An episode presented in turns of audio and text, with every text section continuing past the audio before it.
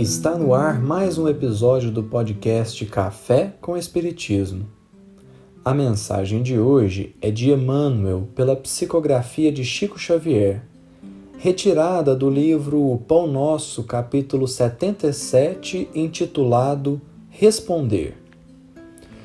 Toda resposta em assunto importante é remédio.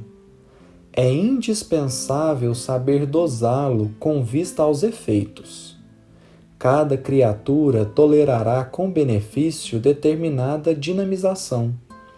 As próprias soluções da verdade e do amor não devem ser administradas sem esse critério.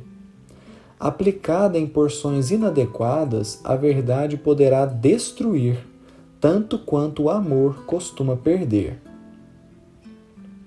Como de costume, Emmanuel nos traz uma analogia bastante sintética porém esclarecedora.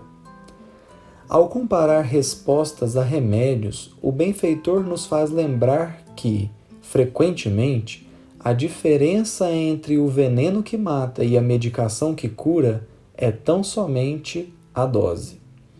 Por isso, é necessário repensar com que dose estamos ofertando as nossas respostas. Sempre é bom lembrar que aquilo que falamos constitui-se de dois aspectos principais: o aspecto do o que se fala e o do como se fala.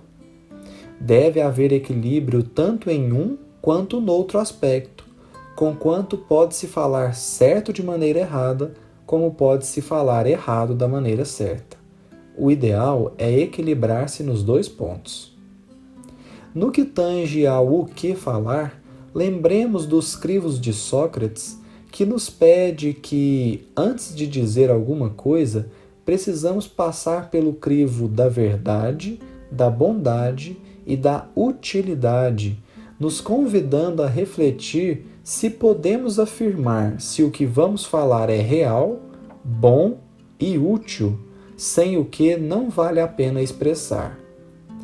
No que tange ao como, é justo examinarmos se o nosso ouvinte é capaz de suportar a dose de verdade que temos a oferecer, antes de nos apoiarmos em uma justificativa de que sou sincero mesmo ou não escondo o que penso. Nesse sentido, André Luiz chega a dizer: se você acredita que franqueza rude pode ajudar alguém, observe o que ocorre com a planta a que você atire água fervente. A água nutre a planta, mas se ofertada em altas temperaturas, mata. O problema não está na água, mas no como essa água foi servida. De forma análoga, não há problema em ser sincero. Entretanto, é imprescindível se pôr no lugar do outro e estudar a melhor forma de se passar a verdade. Há sempre muitas formas de se dizer a mesma coisa. No entanto, enquanto uma pode ferir, outra pode esclarecer.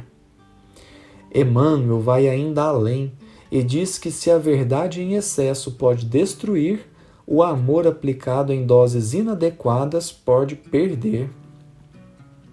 Não poucas vezes, a pretexto de amar o outro, acabamos por empurrá-lo para o abismo da autodestruição. Isso pode ser visto, sem muito esforço, numa relação em que uma das partes não sabe dizer não. Muitas vezes, quem sempre se abstém se justifica sob o argumento de que ama o outro e, por isso, faz ao outro tudo quanto ele deseja. Seja numa relação de casamento, de pais e filhos, ou até mesmo de amizade, é notório que quando se dá ao outro tudo o que ele quer, encaminha-o mais facilmente para a queda e para o sofrimento. Necessário notar que cuidar significa, em alguns casos, não atender à vontade daquele que pede. Isso ajuda-o a lidar com a frustração, com o fato de que nem sempre a vida satisfará suas vontades e, principalmente, faz com que a pessoa reflita sobre o que deseja. Talvez por isso Jesus tenha dito: dá a quem te pedir. Jesus não diz dá o que te for pedido. A diferença é sutil, mas Jesus não pede que doemos aquilo que nos for pedido, mas deixa nas entrelinhas que é necessário dar ao outro o que ele necessita. É dar não o que nos for pedido, mas a quem nos pedir. Cabe-nos, portanto, ressignificar o não entendendo que talvez já tenhamos dado ao outro tudo o que julgamos ser necessário, menos o que ele realmente precisa, limites e noção de realidade.